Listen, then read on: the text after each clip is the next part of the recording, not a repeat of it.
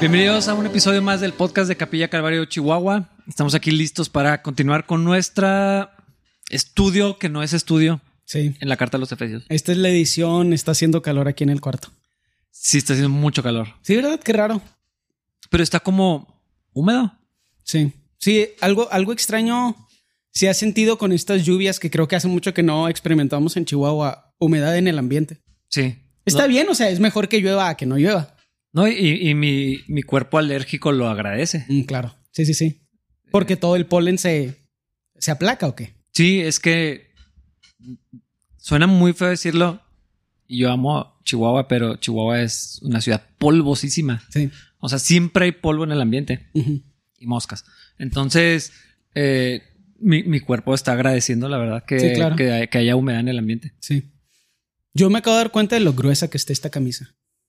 Porque está sudando. Ajá. Mm. Sí, sí, no me di cuenta. Es que no sé si es como complejo cristiano, pero por alguna razón uso camisa para el podcast. Para el Y me podcast. acabo de dar cuenta que tú siempre usas playera. Casi siempre. ¿Por qué uso camisa yo? Por elegante. Por fancy. Qué raro, no, no es algo que me identifique. O sea, eso significa que he usado, tengo tres camisas, entonces probablemente he usado la- las mismas camisas como 40 veces. ¿Cuántos podcasts llevamos? No sé, episodio 20, 30 ya, no sé. Ayer me dijeron algo muy padre. Eh, cuando se te- tuvimos reunión de oración y en la noche, cuando se iba yendo una, una persona, así desde el carro se, se detuvo y lo me dice: ¿Le puedes pedir a Alexa el podcast de Capilla? ¿En serio? Sí. Y luego se, se iba a ir y luego se regresó y lo te pone en quién sabe cuál episodio. Entonces le tienes que decir así de que eh, episodio siguiente o anterior. Pero a ver, al parecer Alexa avala nuestro ministerio. Que es súper importante eso. Qué rollo, ya llevamos un montón. Sí. ¿Pensaste que íbamos a hacer tantos cuando empezamos? No pensé en eso. O sea, fue esas cosas que creo que ya lo hemos platicado muy, muy, muy al inicio. A- a- hablar de hacer un podcast es algo que estaba en la mesa antes de que fuera. Ah, se va a ir espantoso, a lo mejor no lo voy a decir. Hace muchos años. Sí. Eh, ya, ya teníamos la idea de hacer podcast, pero no teníamos ni idea ni por dónde empezar. Fue hace muchos años, estamos en el otro edificio. ¿Crees que había necesidad en ese tiempo o era una buena idea? No, no sé si hubiera funcionado. Mm. porque no era muy común.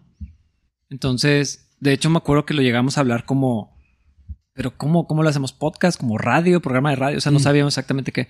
Entonces, eh, nada más cuando hubo tiempo y ocasión para hacerlo, nomás sabía que sí lo teníamos que hacer, pero Mm. nunca pensé cuánto tiempo lo íbamos a hacer y algo así. Probablemente en eso estoy mal, que no, no, no teníamos un plazo, pero sí estaba seguro que era algo que había que empezar. Es que está interesante porque a veces me da la impresión de que los podcasts, o sea, el éxito de los podcasts es que no los dejes de hacer. Eso parece ser porque sé que no tenemos muchos oyentes, pero literal no tengo idea de cuántos son y no me interesa. Mm. Eh, pues como supongo que los vamos a seguir haciendo hasta que los dejemos de hacer. No sé qué significa eso, pero me da la impresión de que la única medida de éxito de un podcast es que no los dejes de hacer. Mm. A lo mejor estoy equivocado, a lo mejor sí importa cuánta gente los escucha, pero pues no sé, o sea, Es- es- sí, cuando es- hacemos esto, yo no estoy pensando, pues supongo que nada, más que en lo que estamos hablando, o sea, no estoy pensando en si va a salir bien o mal, o Sí, si sí, alguien sí, lo va a escuchar. No sé si es la forma correcta de hacerlo, pero pues nada más estamos platicando con micrófonos, así se siente para mí, que yo realmente no tengo mucha responsabilidad. Sí la tienes, pero o que la, igno- la ignoraría si la tuviera. quieres hacer como que no tienes la responsabilidad, que es diferente. Es que eso me da libertad para decir lo que quiero decir. A mí, a mí lo problemático es que sí se me olvida que alguien va a ver esto, a escuchar esto o a verlo. Lo difícil de eso es cuando, si tú no me pones un alto, yo voy a seguir diciendo cosas que probablemente nadie debería decir. Pero ese es el problema, es que, eh, eh, o sea, estamos nomás platicando, entonces de pronto Sí. es así como, ah, sí, alguien va a oír esto y tal vez no deberíamos de haber dicho es lo que dijimos. Y no es, bueno, es raro que yo me arrepienta de lo que dije porque no tengo tan buena memoria. Entonces digo las cosas, o sea, hay veces que la gente me dice, sí, como tú dijiste, y yo, ah, sí, sí dije eso. O sea, no me acuerdo que lo dije. Sí, Alguien sí, dice sí. algo y yo, oye, eso suena muy bien. Y luego, sí, tú lo dijiste en Sí, el lo- podcast. tus y yo, palabras así grabadas en piedras. sí. Entonces, eso no me encanta. No me encanta tener que responsabilizarme por lo que digo. Y cuando está grabado, tienes que responsabilizarte por lo que dices. Lo chido es que también está contextualizado y eso me gusta. Hay gente que a veces dice, tú dijiste eso. Y yo, ah, sí, pero fue un ejemplo de lo que no se debe hacer. Escucha el contexto. Entonces, Sí, por lo general, el contexto nos salva un poco. Pero también es extraño esto. O sea, yo algunas veces lo hago casi por inercia Mm. y pues ponemos atención a lo que hacemos Sí, definitivamente. claro. Pero se me hace raro. O sea, no sé cómo. Porque alguien nos escucharía. Se me hace hasta raro grabarlo. O sea, se me hace que es algo. O sea, me gusta pensar que Dios está detrás de esto. Pero cuando soy muy consciente al respecto, Pero, digo. ¿qué, qué te parece como, es- como egocéntrico o qué? O inconsciente. Mm. O sea, como que no, no me imagino ninguna situación donde alguien dice, ¿sabes? ¿Sabes qué necesito? Sí. Exponer mis pensamientos a, a las masas. Sí, lo que la gente 20 necesita en este momento es mi opinión. Ándale, es como. no sé, no sé, se me hace extraño. Pero. oh, y no me siento mal de que lo hagamos y bla, bla, bla. Más bien digo, qué extraño que lo hacemos. O sea, qué extraño que Dios no nos ha detenido. Sí.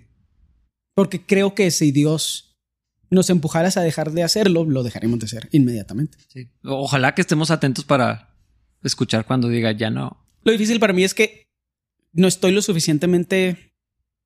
¿Cuál es la palabra? ¿Invertido emocionalmente? Mm. O sea, si tú me dijeras el jueves en la noche, ya no vamos a grabar el podcast, yo sería, ah, ok. Y ya, o sea, literal. Ujú. Eso es malo. ¿No? Bueno, no sé. Es que hay algo de indiferencia donde. um, ¿Cómo que digo eso? ¿Eso es indiferencia o es como Eh, Es que, contentamiento? es que, ajá, es que no, no creo que sea indiferencia porque. Porque lo harías de otra manera. Mm. si fuera indiferencia. Eh, más bien es, es, es esa cosa rara, así como de libertad de cuando pues ya se acabó, pues ya, Sí. ya no hacemos esto y, y, y, y el no apego a cosas que no nos definen. Sí, ándale. Sí, sí, sí. O sea, no somos en nuestra biografía de vida, no sería así como que... Podcastero. Ah, exactamente. Podcaster. Ujú, ¿Te podcast. imaginas, dude? Qué asco. Digo, a menos de que alguien de ustedes tenga podcaster en su biografía, entonces qué chido por ti. Yo no sé de alguien que lo ponga, entonces lo estoy diciendo así nomás como... Pero, pero yo, yo creo que es mucho de eso, así de que pues ya no lo hacemos. Ajá. Y, Hay mucha libertad en eso, ¿no? Así de que, ah, lo hacíamos, ¿por qué ya no? Ah, nada más, ¿por qué no? Sí. Fíjate que eso es algo que se supone que es inherente a Calvary, pero que en la práctica no todas las iglesias Claro. Calvary lo, lo- lo viven. Entonces yo no puedo decir que lo aprendí de Calvary, sino que lo aprendí del pastor Sean. De estar atentos hacia lo que el Espíritu Santo quiere hacer y tener la libertad de quitar aún ministerios o áreas de la iglesia, cerrar un servicio, cambiar el, el formato, cambiar el horario, Claro. eliminar algo y, y estar siempre atentos a, a, a lo que el Espíritu Santo quiere hacer, a la necesidad, a los tiempos. Yo creo que hay mu- muchos elementos que entran en eso. Ah, y es sobrenatural, o sea, es, Totalmente. es místico en ese sentido de que es sobrenatural. Sí, en que no queremos no resistir la guianza de Dios, porque no, los, los de capilla, los servicios los tenemos, bla, bla, bla. Sí, entonces creo que si, si vemos hacia atrás, realmente sí es algo que hemos vivido los Sí. últimos años. Ajá. Cosas van no y tenemos vienen. servicios el sábado. Ajá, Y creo que Eh. es así la dirección de Dios en eso fue. obvia. Ajá, de que ya nos está empujando de Ah. que, que servicios en el sábado, Hubo no. un tiempo que había servicios en miércoles y se quitaron. Entonces, eh, para mí, como pastor, ha sido increíble esa, esa bendición en particular de, de tener la libertad, no de hacer lo que quiera, porque eso es, es- o sea, eso es lo que parece que estoy diciendo. No es que yo quito a capricho o pongo O lo por que flojera. sí o porque me conviene a mí y a mi familia. O sea, no Mm, claro. eh, es eh, entran muchos elementos, ¿verdad? ¿Qué es lo conveniente? ¿Qué sí puedo hacer? O sea, también sería una necesidad llenarme de cosas con las que no puedo cumplir. Claro. Sería muy tonto. Pero, pero la libertad de es que esto ya se acabó. Ajá. Entonces, yo, yo, yo creo que viene de ahí. No es indiferencia, es pues ya lo, ya lo hicimos, ya no. Sí. Sí, es. Es algo extraño porque. Yo, y ahorita que vamos a hablar, en mi opinión, el tema que viene es, es- Mm. es de comunidad. La rigidez ideológica y, de, y litúrgica para ser pretencioso. Eh, me parece insana Mm. porque luego hacemos cosas que no le sirven a nadie, que no son útiles para nadie, porque así se hacen. Sí. Y la idea de no cuestionar el por qué hacemos las cosas, es, a, a mi parecer, siempre es resistir la dirección del Espíritu Santo. Porque implica que no somos indiferentes a lo que hacemos, sino somos indiferentes a la guianza del Señor. Sí. Lo extraño de eso es que para mí es muy difícil que no parezca indiferencia. O sea, a veces me gustaría ser, tú sabes, de algunas cosas que han pasado últimamente en, mi, vi- en mi vida que todas las personas a, a- a- a mi alrededor y al de mi esposa están así de que, ah, qué chido. Y como que yo encuentro una reacción diferente en mí, así como Sí, que, nosotros lo celebramos más que tú. ajá, yo sé que, pues sí. O sea, ah, ok. Pero no significa que no esté agradecido con el Señor. Más bien digo, pues, ¿qué quiere Dios que haga con esto? Como que nunca me emociona tener que trabajar más. O sea, yo no. Pero eso suena muy feo. O sea, como que no sé cómo balancear eso con una forma normal de comunicar lo que, lo, lo que siento. Sí, sí, sí. Eh, pe- pero es que eh, yo creo que en tu caso, aparte que no eres muy emocional. Mm, O El- emotivo, tal vez. Emotivo, sí. Eh, Es que eso no quiere decir que no sienta. o sea, No, no, no. Pero lo quiero aclarar porque luego. Sí. ah, pero yo, yo creo que es eso también. O sea, que, que en, en tu, en tus emociones eres muy sobrio. Mm. Entonces. Tal vez de más en algunas áreas, o sea, donde, por ejemplo, si algún día Dios nos permite tener hijos, me gustaría pensar que cuando mi esposa, probablemente ella se va a enterar primero que yo, ¿no? Entonces, cuando ella me, que cuando ella me avise, no voy a pensar, "Mm, cambiar pañales. O sea, realmente quiero decir que sí, lo que sea. O sea, Sí, sí, pero tampoco vas a, a Sí. bailar, probablemente. O sea, bueno, no bueno, sé. yo bailo más de lo que... Bueno, no, me, re- me, retra- me retrato, dijo un hijo mío, no sé, no voy a decir cuál. Me retrato lo que dije. Sí, sí, es interesante. Y se me hace importante el tema porque creo que hay algunas cosas donde si no nos sentimos bien, no queremos hacer las cosas. Y, y hemos perdido mucha esa disciplina comunitaria de que es necesaria para que una comunidad se mantenga sana. Yo, yo siento que todo esto que viene, y me encanta el título, Unidad y Paz por medio de Cristo, eh, pues todo mi enfoque es comunitario. O sea, para, Sí. para mí la iglesia tiene muy poco que ver con los servicios de los domingos y tiene todo que ver con lo que pasa el resto de la semana en la vida de las personas. Pero eso requiere mucha disciplina. Y aunque no lo sientas, y, y- y creo que ese, ahí es donde yo puedo decir, "A- así me pasa a mí, aunque no siempre lo sientas así de que sí, qué chido. Luego lo haces y ves cómo Dios se glorifica hay- y es hay magnificado. resultado, claro. Y encuentras contentamiento en eso, aunque no puedas saltar de alegría y... Sí, e- es que el, el gozo es otra cosa. No es la alegría de que te regalen un auto. Nadie regala un auto. A ti sí. A mi familia, a mi papá. de que te ganes un auto. Dos. Dos. Sí, sí, es que eh, eso no es la única vez que le han regalado un carro a mi papá. Ah, por eso nunca nos va a pasar en capilla, porque ya, ya, ya se baste tú esa.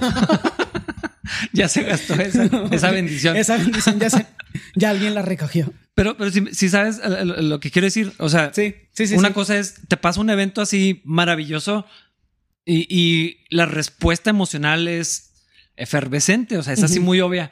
El gozo no necesariamente es así. No. O sea, es, es una alegría tal vez más sobria, pero continua. Y, y, eh, no es incompatible con la depresión, no es incompatible con el duelo. No. eh, eso es algo que, Ujú. Sí, sí, que, sí. que muchos no, no les hace sentido, pero lo hemos vivido. O sea, yo me acuerdo cuando, cuando falleció mi mamá, fue una, no había sentido una tristeza tan profunda. O sea, era algo así hasta acá adentro. Sí, en así la panza. y eso no me quitó el gozo de la vida, de la salvación, de, de o sea, el contentamiento, el agradecimiento que parece co- excluyente. coexisten de alguna manera que no puedo explicar. O sea, nomás sé que es real. O sea, no, no me deprimí, no pero está muy triste, obviamente. Es que yo insisto que lo tal vez es una percepción rara, pero lo emocional para mí está conectado a lo físico porque es la mente, la mente es el cerebro, bla, bla, bla. Sí. Y lo espiritual, es, lo espiritual, y lo creemos y lo decimos, está por encima de lo material. Entonces no es tan raro. Mm. Nada más abrazamos nuestras emociones negativas y dejamos que nos habiliten o que nos o, no- o que las utilizamos como herramientas permisivas para no hacer la voluntad del Señor, Sí. para ser un poquito más egoístas o egocéntricos. Y es que eh, lo he mencionado muchas veces, pero ya se volvió parte de mi léxico. Mm. Como decía el pastor, fíjate, en este momento ni siquiera me puedo acordar su nombre, pero o sea, no, no me digas lo que sientes, dime lo que sabes. Ah, Graves. Ken Graves, o sea, tumbas. Sí. Por cierto, ahorita vi una noticia que están haciendo una protesta así por la, algo de la vacuna, Mm. algo así. Bueno, eh, en, en- en esos momentos, lo que siento, si dejo que eso defina mi realidad, es un panorama súper oscuro. Pero si en medio de lo que siento, lo que define mi realidad es lo que sé, lo que sé de Dios, lo que sé de mi vida, lo que, te, lo, lo que puedo ver, las bendiciones que Dios me da. eh, o sea, eso, eso me da el- el- como otro lente para ver la realidad y es la misma realidad, Sí. pero con, con ópticas completamente distintas. Y creo que este cambio en la cultura, que, que son muchos factores, no, no los puedo ni siquiera eh, entender todos, que, que nos habilitan a que las emociones definan lo que, lo que somos. Y entonces aún nuestra identidad y aún nuestro estado físico Ujú. es determinado por lo que siento. Entonces, pues no, es, es incompatible el gozo del Señor con, con, con- con todo lo demás. Porque todo lo demás es cambiante, Inestable, no es sí, constante, es exactamente. inestable. Pero, pero sí, la palabra de Dios define mi realidad. Y entonces sí existe, aún en medio de las tristezas más profundas, de las pérdidas, del sufrimiento, de las respuestas a oraciones este, que, que no recibimos y todo eso, el gozo ahí, ahí está y sigue siendo real. O sea, la, la paz es real y, y- y coexiste con un mundo caído y pecaminoso y con cosas que no salen como quisieran. Sí. Pero el medio de nuestra, el medio de nuestra, como el medio de nuestra conexión con nuestra realidad es Cristo. Entonces, las situaciones no son tan relevantes como nuestra identidad en Él. Sí. Y todo creo que debe ser procesado a través de nuestra identidad en Cristo. Él es. Él se convierte y su voluntad se convierte en los lentes con los que vemos la realidad. Y ya no vemos todas las cosas que son malas, sino vemos las oportunidades que Cristo tiene para que seamos de bendición, las oportunidades que Cristo tiene para nosotros para que cumplamos lo- su voluntad, las oportunidades que Cristo tiene para nosotros para que crezcamos en Él, para que crezca nuestra fe, nuestra confianza, nuestra gratitud. Pero eso no es algo que sientes, eso es algo que sabes. Sí, exactamente. Y por eso podemos tener a un Pablo escribiendo desde la prisión. De varias cartas sa- salieron de la cárcel y no, era, no, eran, no eran prisiones como las actuales. Que no estoy diciendo que, que sean buenas condiciones, pero en comparación eran. Sí, claro. Sí, sí, sí. O sea, eran, eran calabozos, eran lugares fríos, húmedos, sin luz, sin, sin Llenos de ratas. eh, Infestadísimos de insectos y un montón de, de cosas. Eh, y y es- estar escribiendo desde allí, tengo frío, tráiganme la capa porque está, la estoy pasando mal. O sea, no niega que le está pasando mal, que lo traicionaron, que, o sea, todas esas cosas Pablo no hace como que no pasaron. No era optimista. No. O sea, pero desde ahí en- en- entendía, o sea, mi identidad en Cristo, eh, puedo tener gozo, entonces eh, regocíjense escribiéndole a los filipenses un montón acerca del gozo. Todo esto eh, e- es sobrenatural, o sea, ni siquiera tiene sentido, Sí, sí. pero es real. Y es algo que glorifica a Dios. Cuando podemos vivir más allá de nuestras situaciones y nuestras experiencias, cuando la historia personal no se vuelve la excusa que utilizas para no ser quien debería ser en Cristo, el Señor es glorificado. Y este es el momento donde eso necesita ser escuchado y vivido, Sí. porque tenemos un problema generacional de competencia de historias trágicas. Y ahora da la casualidad que todos son víctimas. y que todos tienen al- pero es que siempre ha sido así Sí, todos con la historia correcta y con la audiencia correcta podemos actuar como las víctimas Sí, sí. Pero no es algo que queremos no es- esa persona es despreciable esto no sé si eso me va a meter en problemas pero alguien que siempre es la víctima neta es una persona despreciable es una persona que nadie aguanta no quieres tener una conversación con Eh, alguien así Es, es que fíjate, eso, eso podrá sonar como, como sea, pero en la práctica, o sea, nomás hay que voltear a ver quién quiere estar escuchando eso todo el tiempo. de alguien que nadie. siempre se está quejando Sí, y, y- y no, no quiere decir que no podamos compartir nuestro dolor, Mm. pedir oración, consejo o abrir nuestro corazón. Yo creo que, yo creo que eso tiene su lugar, pero, pero es bien diferente la, la queja continua o la victimización. es que eso tiene agenda de Exacto. hacerte el centro de atención. Cuando quieres ser la víctima, tiene la agenda de yo soy más importante que todos los demás. Mis problemas son más difíciles que los tuyos. Sí, sí, sí. Para mí ese es el patrón constante porque todos pasamos por cosas difíciles. Pero el que se hace la víctima, no, puede, no puedo quitarme la señora, se hace la víctima. Cocodrilo. eh, quiere ser el centro de atención y necesita esa atención y necesita esa aprobación, pero es extraño porque es una aprobación negativa, es una desaprobación de cómo tu vida es peor que la de los demás. O sea, es como decir, mírenme todo, soy un perdedor. Sí, pero como tienes atención, se, vuelve también una identidad y, Totalmente. Eh, eh, hay algo seductor en las emociones negativas. Es muy, a lo mejor tú lo entiendes, yo, yo, yo, no, yo no sé cómo es, pero sé cómo se siente. Sí. Hay, hay algo muy seductor en, en la autoconmiseración. En la, pues sí, o sea, cuando te victimizas, en el, en el sufrimiento, en el dolor. Y es, que es casi gracioso que la Biblia habla de eso y dice que no le cantes canciones tristes al, corazón abatido. Eh, pero por, Cierto, nunca había pensado que ese es el punto. Porque lo que, lo que hacemos es eso, es estoy triste, entonces me voy a Abrazamos la tristeza. Sí, exactamente. Y entonces se vuelve como algo delicioso. Negativo y oscuro, o sea, y feo. Pero, pero eh, la Biblia dice es que es que Pato, es gracioso porque y cuando a alguien le rompen el corazón, ¿qué haces? Escuchas música triste. E, e, ese es el punto. ¿Por qué? Ajá. Y no, no me hablen, no quiero salir con mis amigos. Este, oye, ves que vamos a ir a cenar y no, quiero estar solo. Se hace la víctima. La víctima. Pero ahorita recordé ese proverbio. Que, o sea, es muy mala idea alimentar e, esas emociones negativas. Pato, es que ese es el punto. La neta, por eso me enoja tanto cuando la gente intenta descalificar la Biblia. O sea, esas, esas verdades no las podríamos haber desarrollado nosotros los humanos. Y el que cree que sí, nada más no sabe nada. está bien, o sea, está bien no saber nada, pero, dude, está muy bueno ese. O sea, no, no existían playlists, vato, no existía música grabada, no existía en ese tiempo ni siquiera la idea de que la música se podía grabar. Literal, no existía. Y literal, o sea, parece que Parece que eso se hizo para playlists de Spotify que son tristes, así de que, hey, no escuches esa playlist. Canciones para llorar. Y, sí, pero. Vato, qué rollo, está buenísimo eso. La Biblia es lo mejor. Pero es, eso, o sea, abrazamos esa identidad, a veces temporalmente, y, a veces se vuelve algo perpetuo por pues se vuelve una cultura personal. Porque hay algo como placentero en, esa, en esa compasión, en, ese, en esa atención, y es que. Eh, recuerdo a uno, de mis hijos que estaba llorando y, ni quería llorar, pero los escuchamos diciéndole uno al otro, así como que es que lloro para que me den cosas o no sé qué. Monstruo, ya sé cuál, ya sé cuál lo dijo. Yo lo habría dicho, entonces ya sé cuál de tus hijos lo dijo.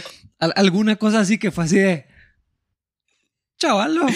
O sea, pero, pero qué chido, qué chido. Pero es eso, o sea, si me siento enfermo, me van a dar atención Sí, y en esta generación, Vato, ese proceso de reinfantilización que tanto le encanta a la gente. O sea, adultos que quieren seguir siendo niños, que la neta, ay, no, un deseo de quieres seguir siendo niño, déjame te suelto un cachetadón. Em, se me hace que ese proceso de reinfantilización viene atado a la idea de ser una víctima. Porque cuando eres una víctima te haces chiquito y alguien se hace grande para abrazarte. Sí.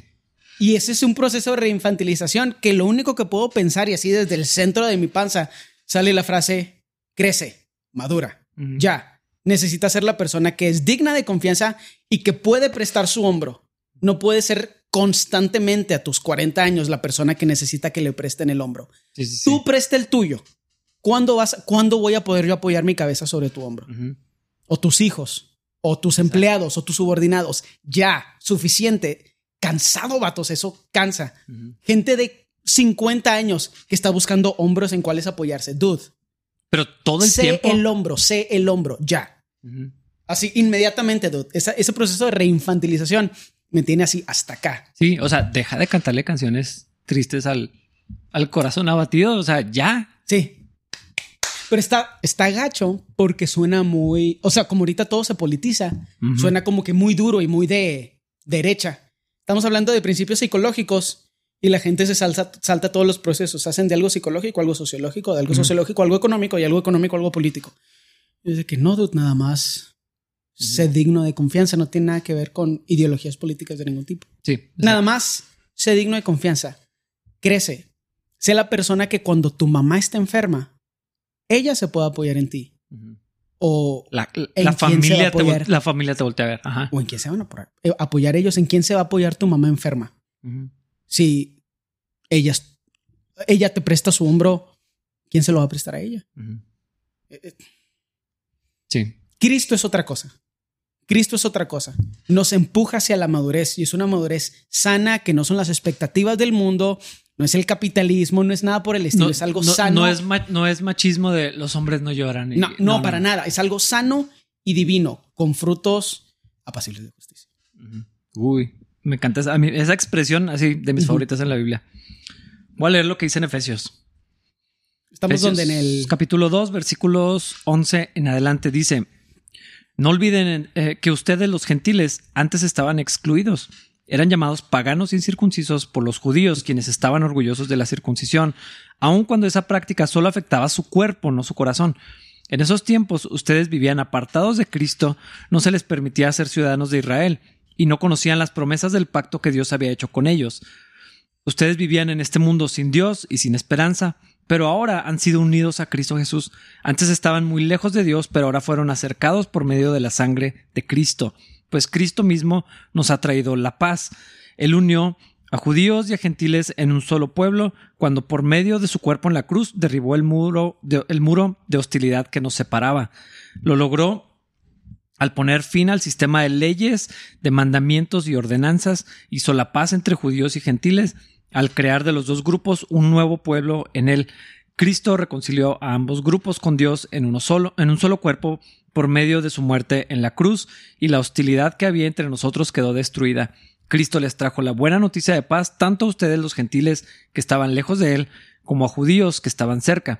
Ahora todos podemos tener acceso al Padre por medio del mismo Espíritu Santo, gracias a lo que Cristo hizo por nosotros. Así que ahora ustedes los gentiles ya no son unos desconocidos ni extranjeros, son ciudadanos junto con todo el pueblo santo de Dios, son miembros de la familia de Dios. Juntos constituimos eh, su casa, la cual está edificada sobre el fundamento de los apóstoles y los profetas, y la piedra principal es Cristo Jesús mismo. Estamos cuidadosamente unidos en Él y vamos formando un templo santo para el Señor. Por medio de Él ustedes, los gentiles, también llegan a formar parte de esa morada donde Dios vive mediante su Espíritu. Me encanta esa porción, me, me- me encanta. Me, me encanta porque vuelve a traer a conciencia y por eso me gusta que estudiemos verso a verso, porque cada podcast, cada episodio, como le llamemos, pues está completo en sí mismo, gracias a la palabra. Mm. Porque de todo lo que estamos hablando que es social, no son reglas, son fruto. Y si crees que lo puedes cumplir en tu propio, en tu propia carne, en tu propia disciplina, necesitas leer Gálatas. Pero todas esas cosas que necesitan ser el fruto del creyente, a las cosas a las que aspiramos, esa fortaleza sobrenatural en Cristo, esa habilidad que Dios nos da para ser gente que puede dar consejo, aunque no tengamos estudios psicológicos o de consejería. Esa, esa vida que es fruto del contacto con el Espíritu Santo, que es digna de admiración e imitación. Y todas esas cosas que glorifican a Cristo son para esto. Son para esto. Para que nosotros podamos ser una única familia en la fe, para que podamos aprender a conciliar y reconciliar entre nosotros, porque tenemos como elemento unificador a Cristo. Todas esas otras cosas que suceden alrededor y las razones por las que la iglesia a nivel social está tan dividida ahorita es porque hemos dejado que Cristo se salga de nuestras relaciones y hemos permitido que todas las influencias psicológicas, sociológicas, de diversos, tipos de, diversos tipos de movimientos sociales entren a la iglesia y nos dividan. Y todos nos ponemos en el rol de la víctima en vez de considerarnos todos en el rol del victimario en el rol activo. Todos nos ponemos en el, todos nos ponemos en el rol pasivo. Ah, es que me hacen. Es que eh, eh, esa es una... No sé si es algo inherente al humano así por default, Yo creo que sí. pero en la iglesia cristiana lo alimentamos mucho con la óptica que tenemos de las, de las escrituras, porque enseñamos que somos David y nunca somos Saúl Ajá. ni Absalom. Siempre somos David, siempre somos el héroe. Y Siempre lo- somos el protagonista. Exactamente. Y, y- y entonces, por eso, cuando hablamos de gigantes, son, todas las cosas que me quieren destruir a mí. Sí. Cuando hablamos de aplastar a tus enemigos y, y estamos pensando en, en las personas que nos quieren hacer daño y, o sea, to- Sí. todo el enfoque centrado en el hombre. O sea, y en el hombre nunca pensamos en la gente, es yo. Ajá. O sea, todo así la, gravitando alrededor de mí el universo. Totalmente. Y, y ese es el problema. Eh, porque entonces si todo gira alrededor de mí, todo, todo tiene que ver conmigo y entonces yo siempre soy la víctima, siempre soy el que dañaron y, y- y- y- y hasta perdemos de vista las oportunidades donde Dios está diciendo es que te estaba diciendo. Es hora de que te actives. Sí. Sí. Es que, y eso es, por eso insistimos en hablar de nu- nuestra creencia en Cristo como un ecualizador. Todos hemos sido limpiados, o todos los que somos de Cristo hemos sido, dice en el, um, en el 13, fueron acercados por medio de la sangre de Cristo. Hemos sido, vali- hemos sido validados por la sangre de Cristo. Ya estamos del otro lado. Ahora nos toca actuar como gente que ha sido validada por la sangre de Cristo. En ese mundo no hay víctimas. Y suena raro tal vez. Y yo sé que hay opresión, bla, bla, bla, pero sobreanalizamos tanto las cosas que no nos damos cuenta que el análisis diagnóstico no es la solución. Hablamos tanto desde la perspectiva psicológica de las cosas que ahora sé por qué estoy triste, no solucione nada.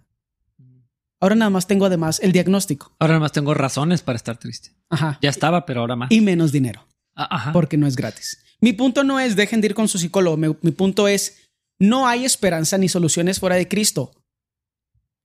Todos podemos encontrar soluciones que duren dos semanas. Yo les puedo ayudar en eso. Más si no es gratis. Les cobro. Pero solo en Cristo hay soluciones permanentes. No hay esperanza fuera de Cristo. Mi punto es, una vez que aceptamos nuestra identidad en Cristo o que somos aceptados y que vivimos eso, que dejamos de victimizarnos, que dejamos atrás todas esas cosas que nos atan al mundo material y a nuestra vida pecaminosa, nos empezamos a ver como somos, empezamos a ver cómo Cristo nos ve y no nos queda de otra más que responsabilizarnos. No importa lo que los demás están haciendo, no importa las oportunidades que la iglesia te da para que sirvas. ¿Qué estás haciendo hoy? ¿Qué vas a hacer hoy por tu comunidad? ¿Cómo vas a demostrar que entre ti, entre tú y los demás, hay un elemento unificador que es Cristo? Hablando de la comunidad cristiana.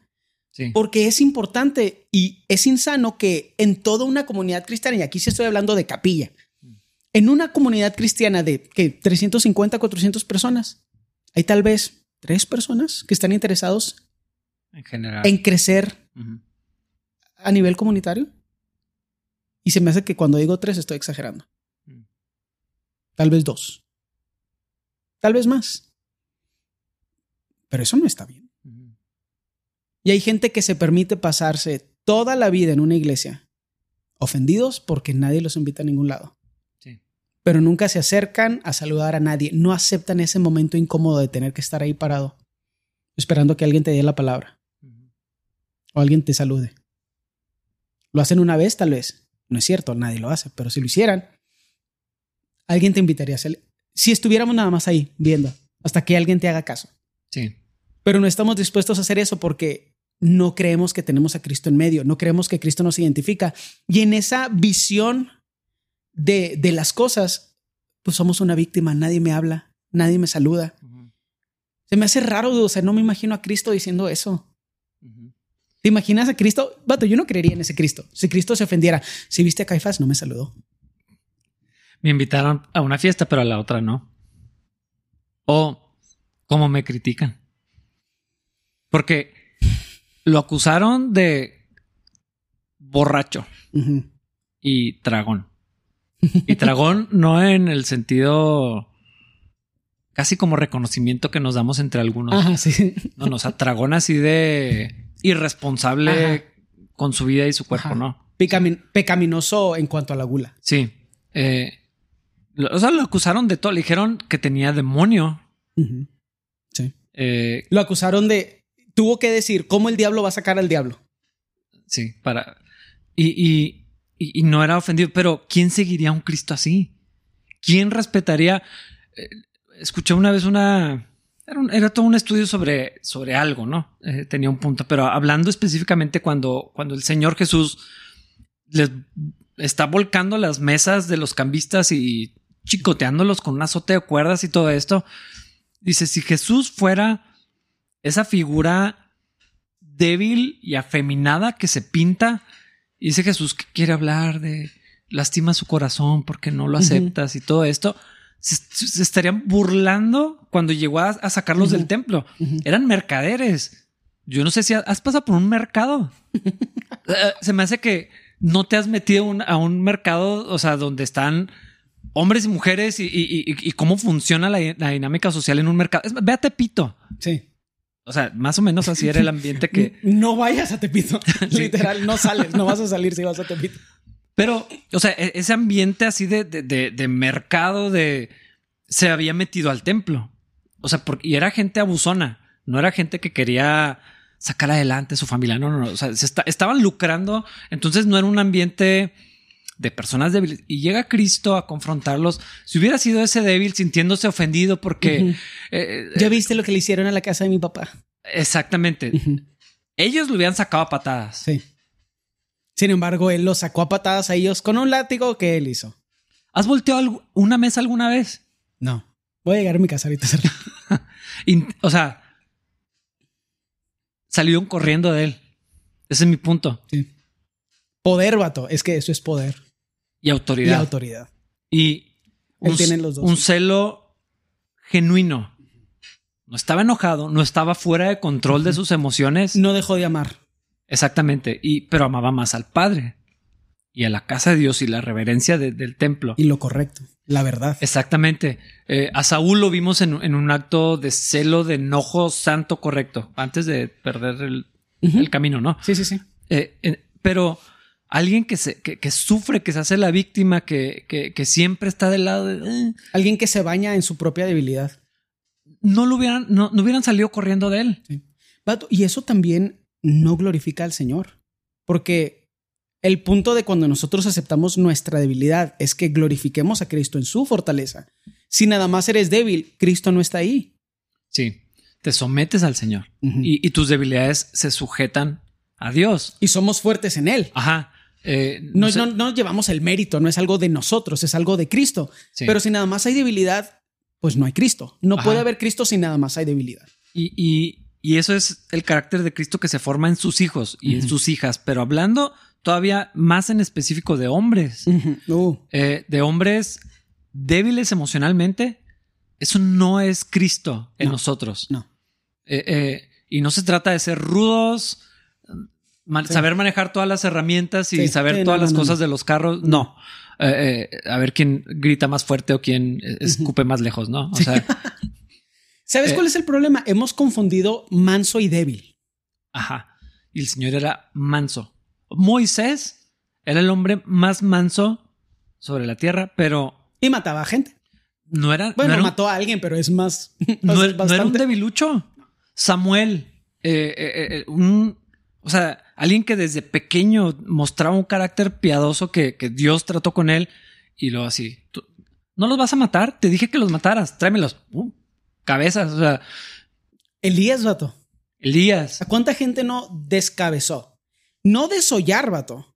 Yo sé que a lo mejor es un análisis extraño, pero desollar a alguien es una cosa. Cortarle la cabeza a alguien es otra, muy diferente. Y yo no sé si has Nunca lo he hecho, obviamente, pero. No sé, ibas a preguntar, no sé si has cortado cabezas. pero hay, piezas de carne que no son fáciles de cortar, donde hay huesos y cartílagos. Cortar una cabeza no es nada sencillo y no lo sé de primera mano. Nomás quiero que aclarar. Pero tiene, o sea, pues ahí está la espina dorsal, ahí está la. O sea, no, no es un acto que, o sea, no es, pues no sé qué parte, no es como cortar una oreja probablemente. No. Eh, o sea, fue algo y se echó 450. Pero era manso. no débil. Ajá. Son, son, cosas bien diferentes. El Señor Jesucristo dijo: Aprendan de mí que soy manso y humilde de corazón. Y al mismo tiempo fue y les pataleó las mesas y les tiró las monedas y las gallinas y. Eh, y ese es el problema, es que creo que le adjudicamos la cosa incorrecta al momento incorrecto. Cuando explotamos, actuamos como que no, es que tengo eh, carácter y es de que eso es lo que tienes que controlar. Ajá, esa es O falta sea, de el carácter. animal adentro es No lo que tienes que No controlar. sabes dominarte, no es cierto, eso no es carácter. Sí, sí, sí. Cuando explotas, significa que fuiste débil por un montón de tiempo y no fuiste fuerte, fuiste más débil, pero violento. Sí, exactamente. Y ese es el problema, o sea, los conceptos están ma- combinados mal. El objetivo de Dios para el hombre es que sea manso, no débil. Mansedumbre implica que hay algo que necesita ser aplacado. Si eres débil no puedes ser manso, nada más eres débil. Sí, no, no, no necesitamos ser ni débiles, ni, ni, ni suaves, ni inofensivos tampoco. No, inofensivos es casi un insulto. Piadosos. Ujú. O sea, sometidos a, a Cristo, que, o sea, que, que reflejemos el carácter de, de- de Cristo. Y si vemos la imagen de Cristo en un contexto completo, hasta Apocalipsis, donde sus ojos como llama, cabalgando y con la espada en su mano, eh, al mismo tiempo que era súper compasivo, rodeado de niños. Un hombre rudo y varonil no es tan común verlo rodeado de niños. O sea, porque, porque inter- Parece opuesto. Ajá, pero el Señor Jesucristo estaba rodeado de niños, hablaba con las mujeres, era respetuoso, era compasivo, iba con los leprosos, con los lisiados, con... O, o sea, es que la, la imagen es Cristo. Y cómo se ve el carácter de Cristo en un hombre y cómo se ve el carácter de Cristo en una mujer. Eh, y, y- y allí, allí está el estándar, pero tenemos una, una idea tan distorsionada de lo que es el carácter de Cristo y de la hombría en particular y de lo que significa tener carácter, porque Sí. seguimos utilizando esa expresión. No, es que tiene un carácter. Eh, No, más bien no. es un débil. Sí, y, o no- es, y o, es, nadie le ha soltado un cachetadón. o es una débil también. O y sea, nadie le ha soltado un cachetadón. o sea que, que no se sabe dominar y que, y que no, no- no puede controlar sus palabras, que no puede mostrar compasión y empatía. eh, Creo que para esa palabra, que para esa situación deberíamos utilizar la palabra bestia. No, es que es una bestia, porque incluye un insulto. Y esa no, eh, eh, que esa gente sepa que no está haciendo lo que y debería ahí hacer. sí refleja. O sea, es un chango. Ajá, sí, como un animal. Los animales hacen lo mismo. Ajá, ajá. también hacen esto. Ajá. Y van y intimidan y Ajá. golpean y. Ajá. Y luego llega otro chango. Más grande. Ahí- Pero, pero ese es el detalle. ¿Y y por qué estas cosas son tan importantes? Porque estamos hablando de un proceso de conciliación y reconciliación entre dos grupos que están separados. Porque Pablo lo que está apelando aquí es, parecía que éramos dos cosas diferentes, los judíos y los gentiles, y somos la misma. Pero para poder unificar eso, Cristo tuvo que sacrificar todo. Nosotros también tenemos que hacer algo así en nuestra comunidad y tenemos que sacrificarnos a nosotros como individuos. Para mí, definitivamente, ese rol empieza con los hombres. Las mujeres tienen su rol y lo tienen que hacer con las mujeres. Las mayores con las menores es innegable. Háganlo. Punto. Pero para los hombres, necesitamos empezar, necesitamos empezar a hacerlo una prioridad en nuestra vida. Eh, necesitamos aceptar que a veces vamos a invitar a gente a hacer cosas y no nos va a acompañar. Y, y ya, y volverlo a hacer. O sea, es tan fácil como eso. O sea, me toca escuchar a veces quejas tan bizarras de es que les, los invito, pero no van. ¿Cuántas veces? No, pues una o dos. sí. Siempre, para siempre. Síguelos invitando siempre. Siempre me dicen que no. Algún día a lo mejor te dicen que sí. Yo acabo de, hace como dos semanas, acabo de salir con, con, con una familia que tenía invitando cuatro años tal vez. Y nunca habíamos hecho nada juntos. Mm. Y acaba de pasar, después de, de mi insistencia constante. Pero no me lo tomo personal cuando me dicen que no. Y digo, ay, no manches, que a lo mejor no permito que las inseguridades de que a lo mejor les molesta, que platican mucho y cosas por el estilo. No, o sea, seguí, seguí, y seguí, y seguí. Y es uno de muchos ejemplos de cómo necesitas tener una fortaleza sobrenatural para poder, y un interés también sobrenatural, para que la comunidad crezca. Sí. Y es que eh, eh, esto que estaba hablando el, el capítulo, toda se extiende hacia, hacia afuera de la iglesia. Y ahorita que estamos hablando de esta compañía acerca de libros y animales que vuelan, eh, o sea, me- me gusta que, que eso esté en nuestro radar inmediato, porque a mí se me hace que es bien sano para cualquier cristiano convivir con gente de otra denominación, eh, ideología, Sí, sí, sí. sí. forma de hacer iglesia. Eh, ¿por, por qué? Porque por esto. Ujú. O sea, porque creo que, creo que tenemos una tendencia inevitable casi de pensar que todos nosotros sí somos lo que hacemos lo correcto. Y no hablo de capilla, hablo de los cristianos. Sí, sí, sí, sí, siempre. Y de. Bueno, de los humanos, tal vez. Probablemente. Sí, bueno, sí es cierto, porque sí, hay, muchas expresiones obvias de, todo eso. Y entonces, eh, sobreproteger un círculo muy cerrado eh, lleva al orgullo y a las sectas y a ciertos peligros. Pero e, esto que, expresa Pablo aquí, está hablando de judíos y gentiles, pero yo pienso en, general, o sea, de, otras maneras de hacer las cosas. Para mí ha sido bien saludable, lo he mencionado un montón de veces, convivir con otros pastores, en particular en esta época de mi vida, porque aprendo, porque veo otras perspectivas y porque me mantiene a raya de yo jamás haría eso probablemente, o yo no creo en eso, no creo que eso sea lo correcto, o no creo que eso funcione aquí, o lo, que sea que pueda pensar. Pero él y yo no vamos a ir al cielo. Sí. o sea... Y hay un proceso conciliatorio donde no tienes que estar de acuerdo, pero tienes a Cristo en medio y puedes conciliar, puedes convivir. Exactamente. Y entonces, si vemos el contexto de la Biblia, es, para empezar, nos trajo a, Cristo, o sea, estamos aquí por la sangre de Cristo, pero aparte, eh, o sea, es siervo del mismo Señor. Sí. O sea, está cumpliendo con otra labor. Sí. Romanos habla de eso y dice, ¿quién es tú para juzgar al siervo de, de, de, de, un, de otro amo? O sea, cuando tú mismo eres siervo, si hace o no hace para la gloria de Dios, lo hará. ¿A ti qué? Ah, me encanta esa expresión. Eh, es, y, es que es, es, algo tan extraño porque, insisto, la carne nos hace confundir el celo santo con cosas que son litúrgicas y de denominación eh, y nos hace confundir la fortaleza con el abuso o la violencia. O sea, todo eso son problemas de la carne, de la carne, pero cuando Cristo está en medio, el objetivo es conciliatorio. conciliatorio.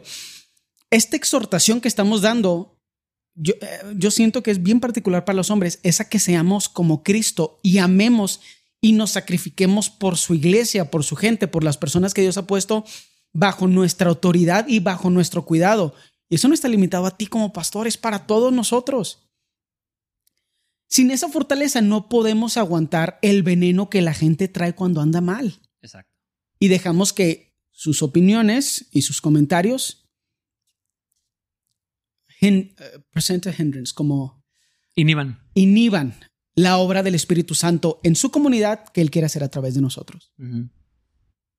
Y es algo sobrenatural que alguien pueda venir y decirte algo hiriente, lleno de veneno y pecado, y tú puedas amar a esa persona, decir, el Señor está obrando, a lo mejor en esta situación no necesita haber confrontación, a lo mejor después sí, pero que tú puedas seguir amando a esa persona que te literal te acaba de inyectar así el venenote. Eso es algo sobrenatural. O hay alguien que cree que los humanos hacen eso. Porque si alguien cree eso, no sabe ni de, de, psicología, de sociología, de cómo procesa información el cerebro humano. O no se conoce a sí mismo. Sí. Y, fíjate que no solamente cuando nos hacen algo, mm. cuando ves, o sea, cuando puedes ver, el pecado es obvio en muchas maneras, ¿no? este, No siempre se ve porque no conocemos lo que está en el corazón y no debemos juzgar lo que está en el corazón. Pero las acciones revelan un montón de cosas, las palabras y, y, y cuando puedes ver lo feo de una persona, porque se abre contigo, porque te lo platica abiertamente o nada más porque comiste con esa persona y te das cuenta de los problemas. Y, y, que eso no impida seguir teniendo comunidad, seguir teniendo cariño, seguir teniendo respeto. Escuchar la voz de Dios en necesita ser de bendición a esta persona. Exactamente. Y, y, ser sensibles a, porque tampoco podemos irnos por la vida confrontando todo lo que la persona hace mal, las personas hacen mal. Imagínate, o sea, sería. Eso, es, eso es falta de paciencia y por lo general es fariseísmo. Sí, sería una cacería así, una carnicería. Yo creo que es lo que quise decir. Sí. Pero, y, y de la misma manera, pues esperamos eso. O sea, cuando puedan ver nuestros peores momentos, lo feo de nosotros, la humanidad, la carne que está ahí todavía queriendo salir. Burbujeando y, te, extiendan gracia y el día siguiente te puedas volver a, juntar a platicar y todo eso. Eh, es lo que hace la armonía en el cuerpo de Cristo.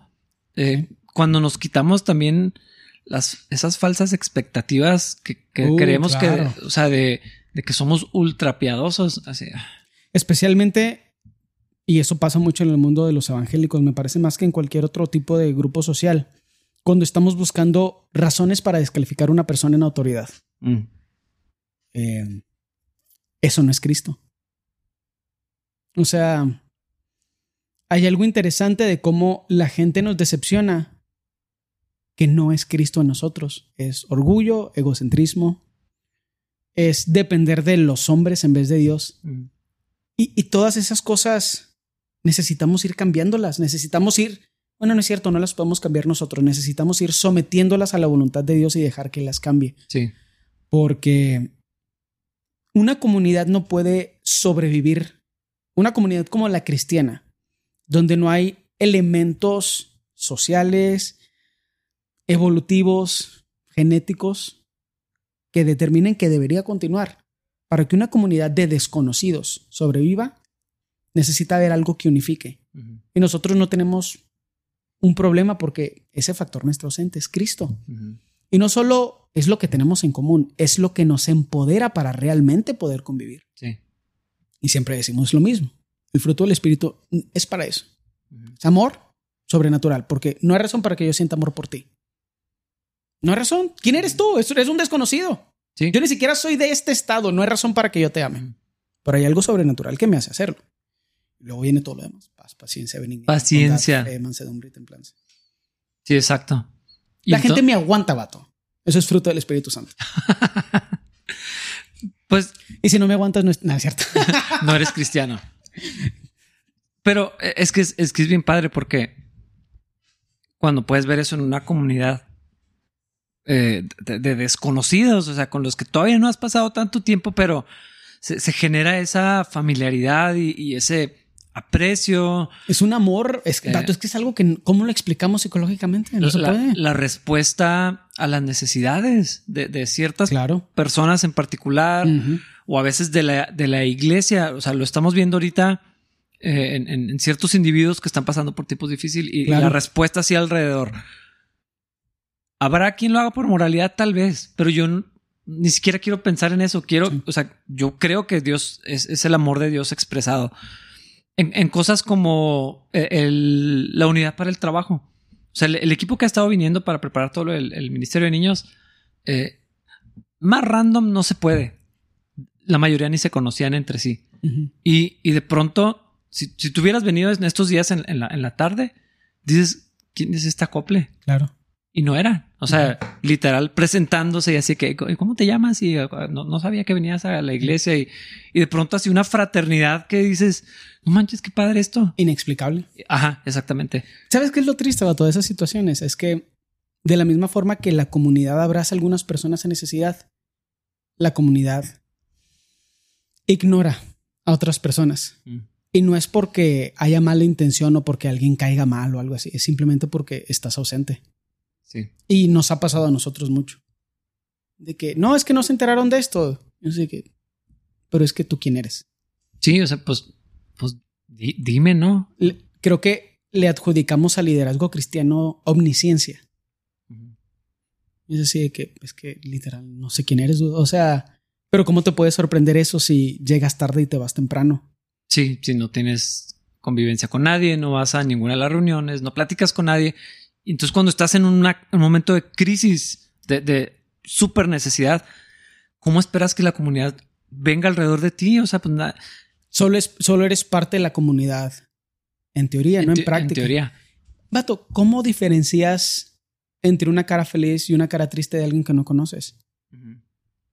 Hay un análisis muy interesante de las microexpresiones y en casi todos los casos es falso porque necesitas una base y la parte más difícil es la base. Te salieron unas series así de que puedo leerte la cara, así un completo desconocido y lo ah, está mintiendo porque no, eso no es cierto. No se puede porque necesita haber una base. Para que el cerebro de los humanos podamos percibir una base necesitas pasar mucho tiempo. Yo te veo la cara, vato, cuando estás enseñando y digo, ah, jaja, quería decir esto, pero no lo dijo porque, o sea, Ya no me conozcas. porque nos hemos visto la cara Sí, sí, tanto, sí. vato, que tú sabes cuando ando mal. Vato, a veces sabes que yo ando triste y yo no sé que ando triste. Mm. Porque no soy tan consciente de esas cosas, pero hay algo en mi cara, en mi semblante, que comparándolo con todas las otras veces que has visto mi rostro, dices, algo Pero, está raro. pero eso no es porque yo, yo sea un experto en lenguaje corporal, es porque nos conocemos. Exacto. Y entonces sabes cuando alguien que... Tú sabes que hay gente que no tiene expresión, estoicos o, o que parece que tienen mala cara, porque hay Sí. gente que parece que está enojada Sí. Estoy pensando en uno en particular y empieza con H, amigo. No creo que escuches esto. nos mandamos memes todo el tiempo y nos molestamos. Pero eh, no, no está enojado. Así es. Eh, pero eso lo aprendes a leer. Y, dentro de esa cara sabes cuando sí está enojado. Y cuando está alegre y cuando eh, está feliz, aunque se vea exactamente igual que siempre se ve, aparentemente. Pero eso solo sucede cuando te das a conocer. ¿Y, cómo pasa eso? Si no te presentas. Y no me refiero nada más a hola, ¿cómo estás? Que también, pero, o sea, si no estás. Y entonces, cuando llega tu momento de necesidad, no, no puedes quejarte que no venga la comunidad a, ayudar a suplir esa, esa necesidad. Y ahí la neta, la personalidad no, no es un factor a tu favor. O sea, de que no es que yo soy muy introvertido. No, no, no, no, no. Sacrifica eso. vive incómodo por cinco minutos. Ahora, o sea, alguien introvertido de que no es tan social, eh, pues, una o dos personas. O sea, no todos tienen que ser con 20. Pero nadie. E, exactamente, ese, ah, es, mi punto. O sea, eso no es real. Un, amigo, una familia, una pareja, una o dos personas, eh, hasta la persona más introvertida y menos hábil socialmente eh, por medio del poder del Espíritu Santo, y lo vemos en práctica, eh, de pronto encuentra un lugar en la comunidad. ¿Por qué? Porque ese, es el lugar que Dios, o sea, Dios nos trajo juntos, así nos, puso. Pero eh, de una forma práctica lo puedes ver cómo, podemos ver cómo el poder del Espíritu Santo empuja a esa persona a estar incómoda y hacer cosas que no haría usualmente y sacrificar un poquito de sí mismo y, estar incómodo por un ratito, irse a presentar con alguien que a lo mejor no habría conocido, notar un área de necesidad en la iglesia y acercarse y a lo mejor estar así. Me toca mucho ver a gente así esperando su turno. Sí. No saben cómo empezar la conversación, entonces yo sé que yo tengo que empezar la conversación porque los veo incómodos esperándome. Pero ahí están. Incómodos. Sí. Hay otra gente que no quiere lidiar con eso y mejor se va. Eso no crea comunidad. Una comunidad donde unos se sacrifican y otros no, es una comunidad que no es tan sana. No puede ser perfecto esto, siempre vamos a estar en el proceso, pero todos tenemos que aspirar a ser más como Cristo. Eso no implica precisamente que va a cambiar nuestra personalidad, especialmente en ese factor de si eres extrovertido o introvertido. Pero nunca estar incómodo, siempre servir tu propia necesidad y ponerla por encima de lo que el Señor espera de nosotros, está mal. O echar la responsabilidad, yo soy así, entonces así es como ustedes deberían de portarse. Porque a mí me pasa mucho eso, así de que, oye, pues es que ya casi no salimos. Y pues sí, pues no sé, yo pensé que tú no querías salir. Y luego, es que ya nunca nos invitas a ningún lado y yo, somos un grupo de 40 personas. No tengo un mensaje tuyo donde nunca te he dicho que no. Sí, Eso es lo extraño, o sea, más bien es como tú eres así, tú deberías hacer esto. Es de que dude, literal, tengo otras 40 responsabilidades. Yo esperaba que en algún momento tú dieras de tu parte. O alguien, pero está que me lo reclame. Excelente. Qué fregón es servir al Señor. y sí es la verdad. Pero pasan muchas, mucho estas cosas donde la gente confunde tu responsabilidad social, entre comillas, con el plan de Dios para tu vida y las cosas cambian. Y cuando dejas un rol y nadie lo agarra, comunidad sufre las consecuencias. No estamos para ser servidos, estamos para servir. Si el amor no es la base, y eso es, para mí es la parte más importante de esta exhortación, ama más. O sea, ahorita el amor de la mayoría de la gente, la mayoría de las iglesias que forman parte del cuerpo del Señor, aman lo suficiente para nada más hacer lo que los hace sentir cómodos. Ni un segundo de incomodidad ve con alguien, salúdalo. Ahorita con, las, con la cuarentena y con los cubrebocas va a salir súper mal y va a ser incómodo. Ríete al respecto y ve si pueden salir a comer. Sí, no, sabes si lo puedes, si chocas el puño o le das la mano o una, o sea, sí es incómodo. O sea, las circunstancias no son las más favorables. Súfrelo como pero, quieras, súfrelo, súfrelo, súfrelo. ¿Qué, tan mal puede salir?